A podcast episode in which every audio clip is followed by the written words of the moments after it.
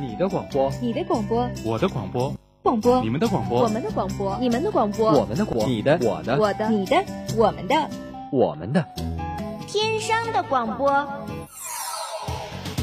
天生广播播四海，校园你我知天下，魅力天生广播，展现真性你我。您正在收听的是天商之声 Top Radio。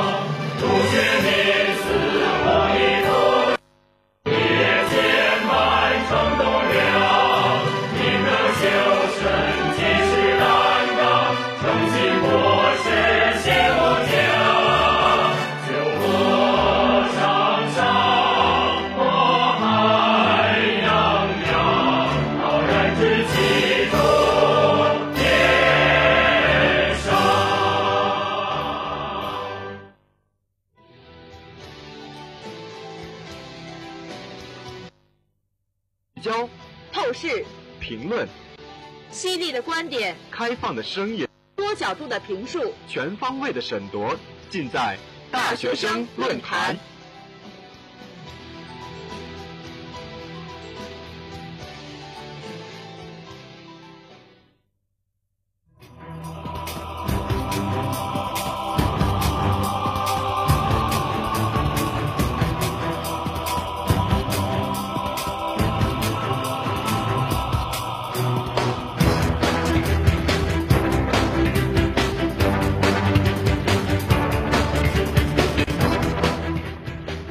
追踪当前热点，聚焦社会百态。大家好，我是你们的好朋友乐轩。大家好，我是林涵。哎，欢迎大家来到这周四的大学生论坛啊！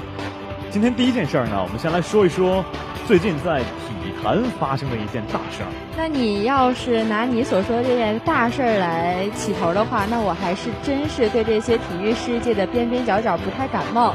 那我倒是提议，咱们还是聊点别的。呃，虽然这个事儿是体育世界的事儿啊，但是。呃，我觉得它可能不光是只有我这种爱体育的人才会关注的新闻，而是一件呃，可能全社会都或多或少的会去了解一下的这么一个东西，就是啊，我们中国的曾经的体育体坛巨星啊，也被人污蔑为大骗子的刘翔要退役了，已经退役了啊。哦，那听你这个话音呢，我还真是有点印象了。好像是前几天我看手机的时候呢，似乎是似乎是给我推送了几条相关的新闻，但是因为当时呢太忙，就没有顾得上看。嗯。不过呀，这刘翔退役对于国人来说也确实是一条大新闻了。三十三岁的刘翔终于可以结束自己被千夫所指的时光了。很多人的第一感觉是啊，这一天终于来了，来得太晚也是顺理成章。刘翔沉重的商业使命已经完成，这棵摇钱树摇不出钱来了，他背后的各种机构啊，也终于舍得放手了。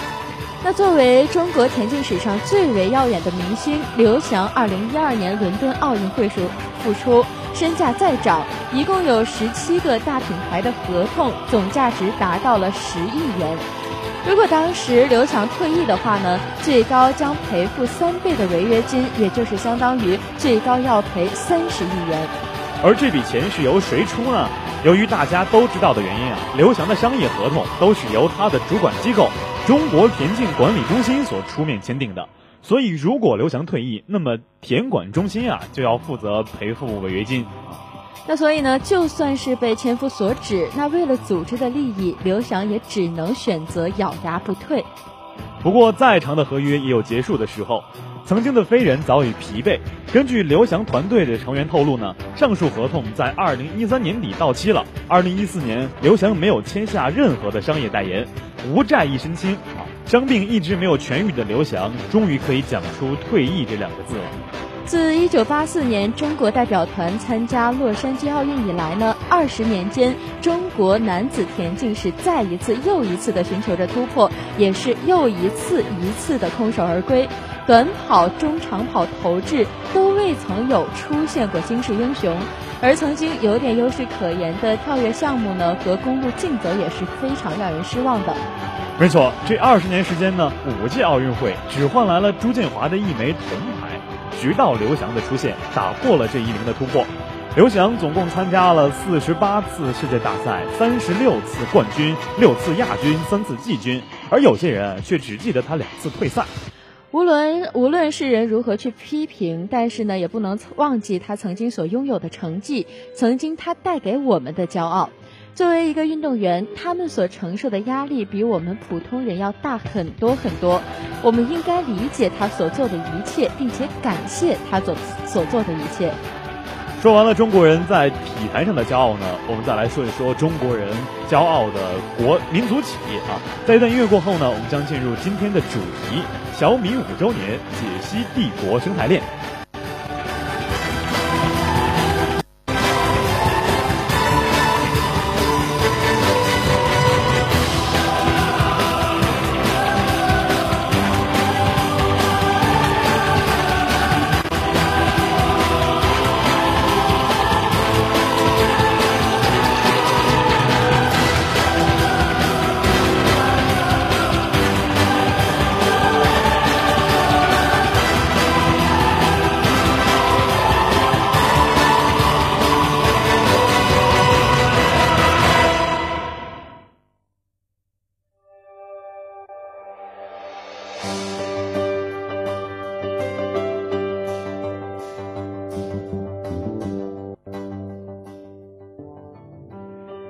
哎，乐轩，既然刚才你问完我一个问题呢，那咱们得平等，那我也要来问你一个问题。哦，你知不知道今年的四月六日是什么日子呀？四月六日，四月是清明节之后一天。用你说呢？谁不知道呀？估计你这脑子也就只想着放假了。那咱们在这儿呢，还是要回归到正题上来。这四月六日呢，可是所有米粉都应该庆祝的日子。为什么呢？因为这一天呀，正好是咱们国产小米的五岁的生日。哦，刚才呢是跟你逗着玩儿，你当我真不知道呢？话说我可真我也是一个狂热的米粉啊。这个小米五周年啊，我怎么可能不知道呢？是吧？说起这个国产小米啊，还真是值得大说特说一下。没错，和大多数中国名称一样，那小米呢也有其谐音是收密，有向世界展示之意。关于品牌名称呢，还有另外一个说法，小米 logo 是一个 M I 形，是 Mission Impossible 的缩写，意思是不可能的任务。因为小米起步时呢非常的艰辛困难，那专家们也都是不看好它的发展的。不过，小米的老板雷军是一个不服输的人啊！雷总在这五年来，每天工作十二个小时，每周工作六天，从来未有一次懈怠过，没有虚度这五年来的任何一天。正是因为有这样的毅力，才有了小米的今天。那小米呢？成长到今天，不但是跑得快，而且跑得非常稳。嗯，根据二零一四年以来的多家统计机构呢和第三方数据平台的多方数据报告的交叉印证看，小米在过去的一年里，不仅仅实现了销售量的飞速攀升，同时呢，产品质量、用户口碑以及最最重要的小米手机，呃，存留率都处于了全国的领先地位。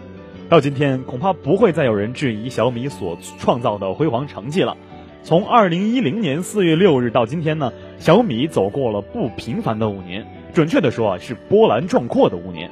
在这五年五年里呢，传统手机纷纷巨头倒地啊，诺基亚、摩托罗拉、HTC、黑莓、LG、索尼，死的死，残的残，触目惊心。而小米呢，则在这五年时光中始终是在向上成长，在国内市场分到了一杯羹，而且是很大的一杯。五年时间说短也短，弹指一挥间；说长也长。在每一个不眠不休的夜里，在几乎是所有人的不屑、不解、鄙夷和嘲讽当中，小米的每一秒都是过得异常漫长。不过呢，奇迹都是源于梦想。正因为小米人都有一个梦想，所以他们缔造了奇迹。音乐过后，让我们继续走进小米，看一看小米背后的努力。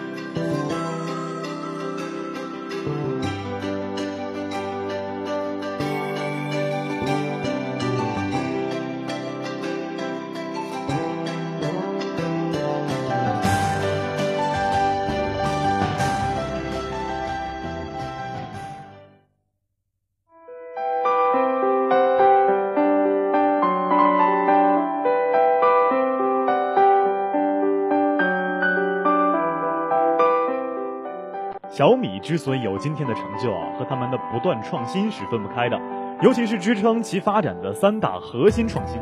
没错，这第一项呢就是小米的营销模式的创新。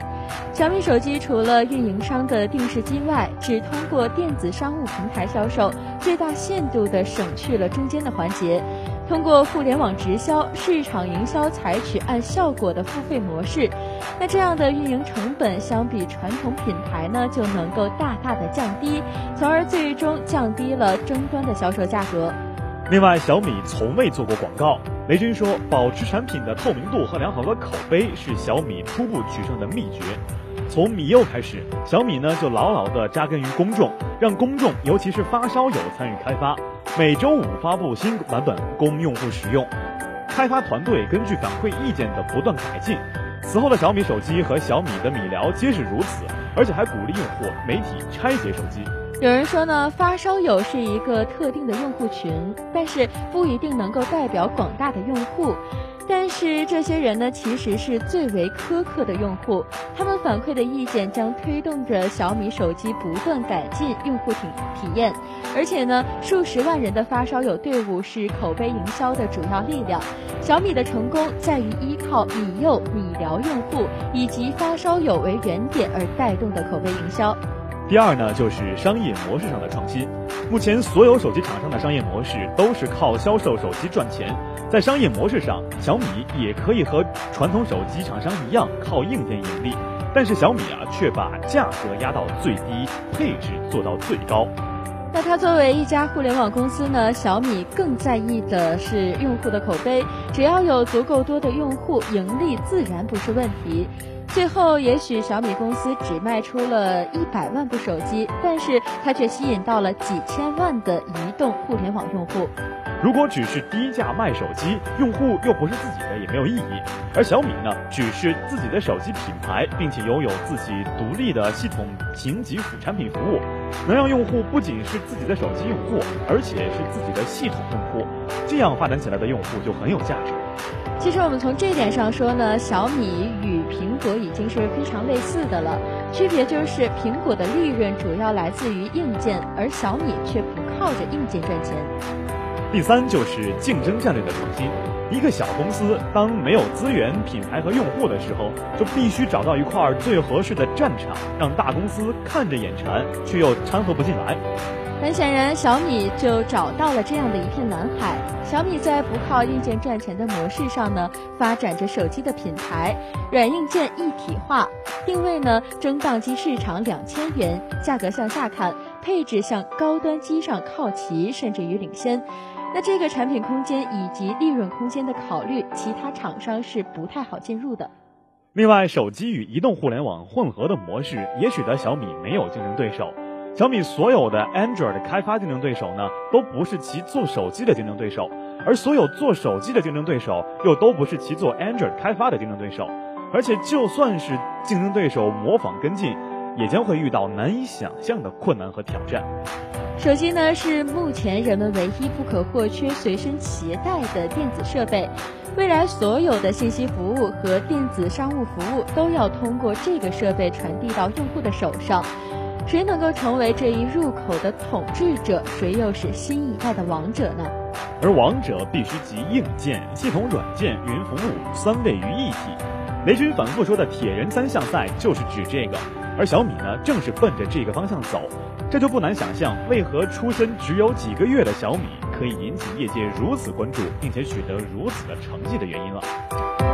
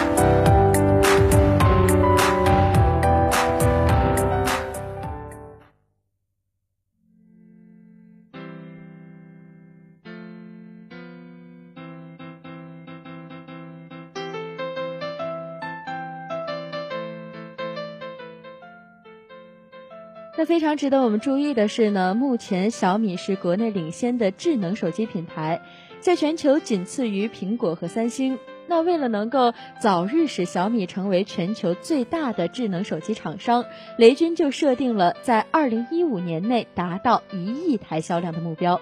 雷军在今年三月的全国人代会上表示，相信中国企业在未来将在全球更多的领域取得领先地位。他强调，要想获得成功，关键在于产品质量。那雷军的目标呢，是在十年内带领着小米超越苹果，成为世界智能手机销量第一的手机厂商。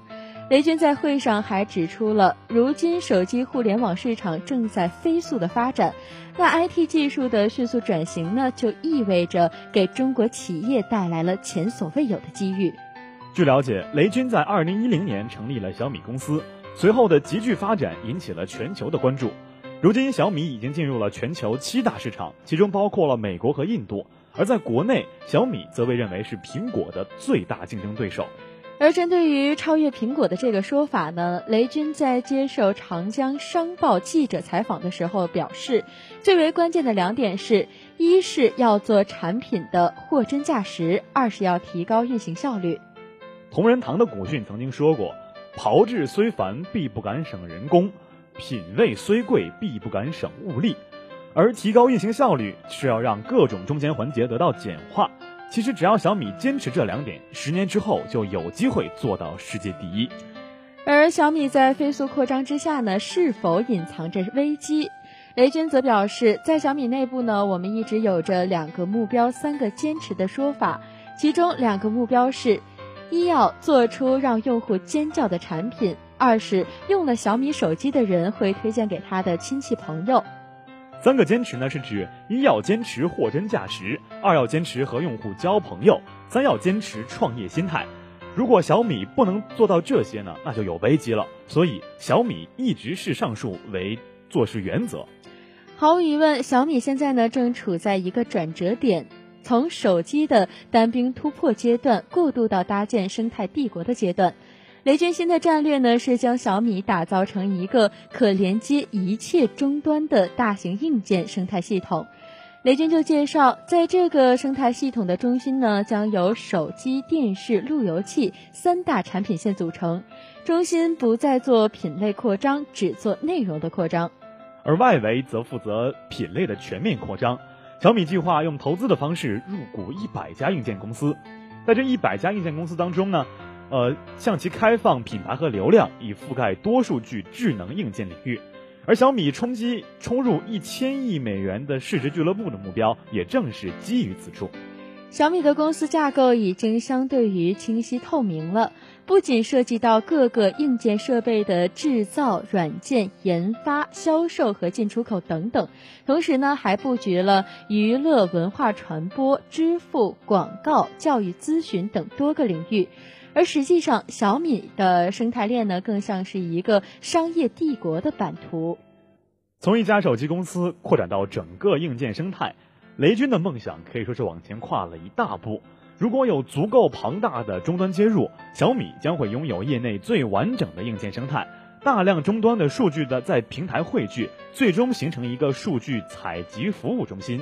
若真的如此，那雷军离他的小米生态链帝国梦也就不远了。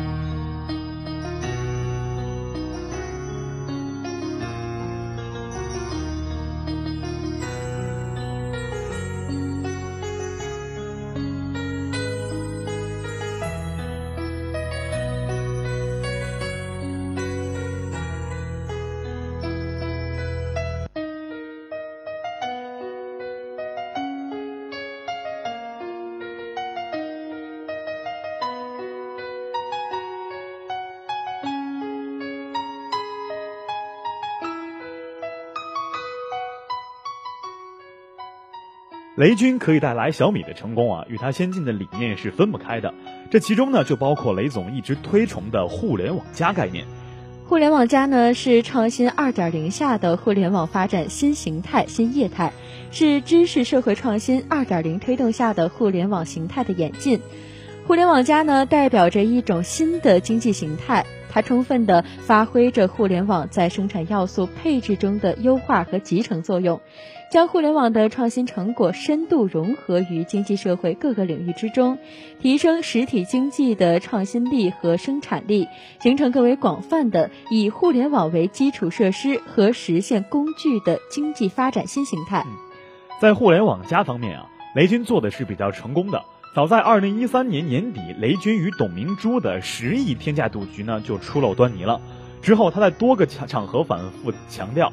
不是我雷军多么能耐，互联网就是这样。互联网是先进生产力，先进的击败落后的，落后的就算做到极致也还是落后的。他同时呢建议把互联网上升到国家战略，并多次成为李总理经济座谈会上的座上嘉宾。这里呢就不得不提雷军把互联网上升到国家战略的两大原因：一是除美国之外呢，中国互联网行业实力在全球范围内并没有对手。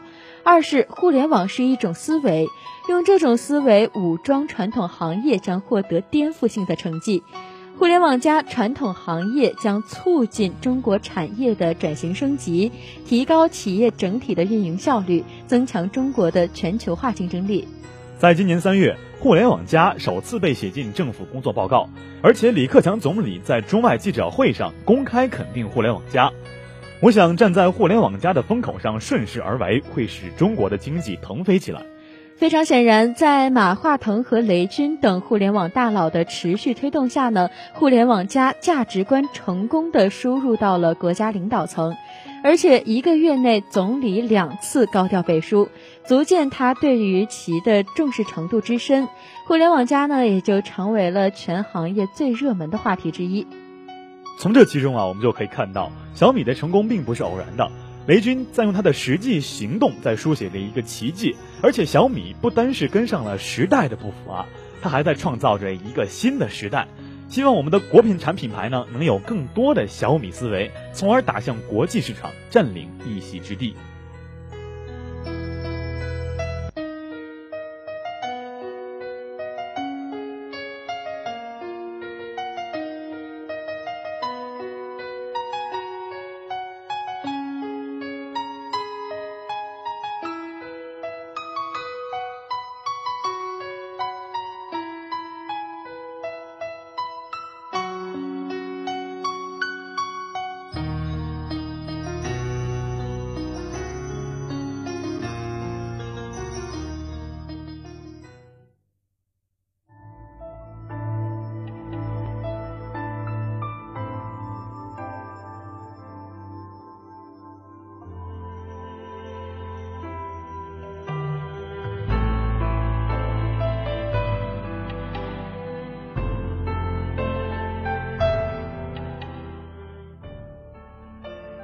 看看时间，今天的节目到这里又要和大家说再见了。如果你对今天的话题有更多的想法，或者是对大学生论坛有好的建议，都可以拨打广播台热线电话二六六六九五零七二六六六九五零七，或是到人人网天商之声为我们留言，也可以关注我们的微信平台天津商业大学广播台，或者关注我们的新浪微博天商 Talk Radio。今天的天气情况是多云，七到十八摄氏度，西南风二级。另外，下午的粤海榴莲将为您带来宇宙最强火星人布鲁诺·马尔斯的专辑《非正统点唱机》。节目最后播音林涵、乐轩，代表记者导播张旭龙、蒋雨凤、翟申慧，节目监制柳新月、卞廷慧、王琴泪。感谢您的收听，我们下周再会。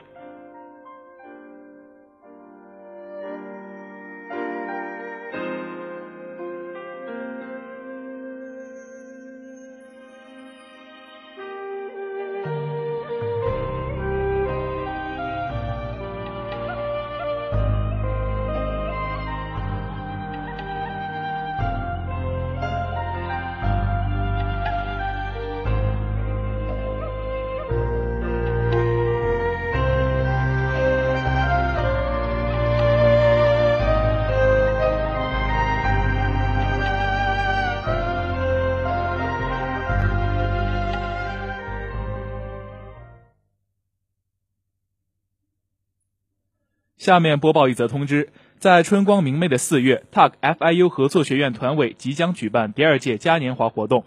本次活动的主题是 Yet Younger Enjoy Passion。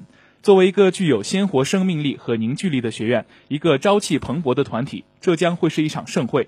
它不仅承载着每个同学内心的激情，承载着 TAG FIU 合作学院积极向上的面貌。同时，它也代表着 TAG FIU 合作学院每个人勇于前行、敢于挑战的无畏之心，代表着每个人乐于分享快乐、展现自我的自信之情。TAG FIU 合作学院团委第二届嘉年华活动将于二零一五年四月十一日开始在合作学院及高尔夫实训基地举行。此次嘉年华活动将继续面向全校师生，旨在展现 TAG FIU 合作学院酒店管理专业和高尔夫专业学生的专业素养和精神面貌，丰富全校学生的课余生活，增强各学院之间的交流，活跃校园文化氛围。作为活动主办单位的 TAG FIU 合作学院团委学生会七个部门以及十二个社团，将在为期两周的嘉年华盛会中举办多种活动。活动主要分为学术类和文体类。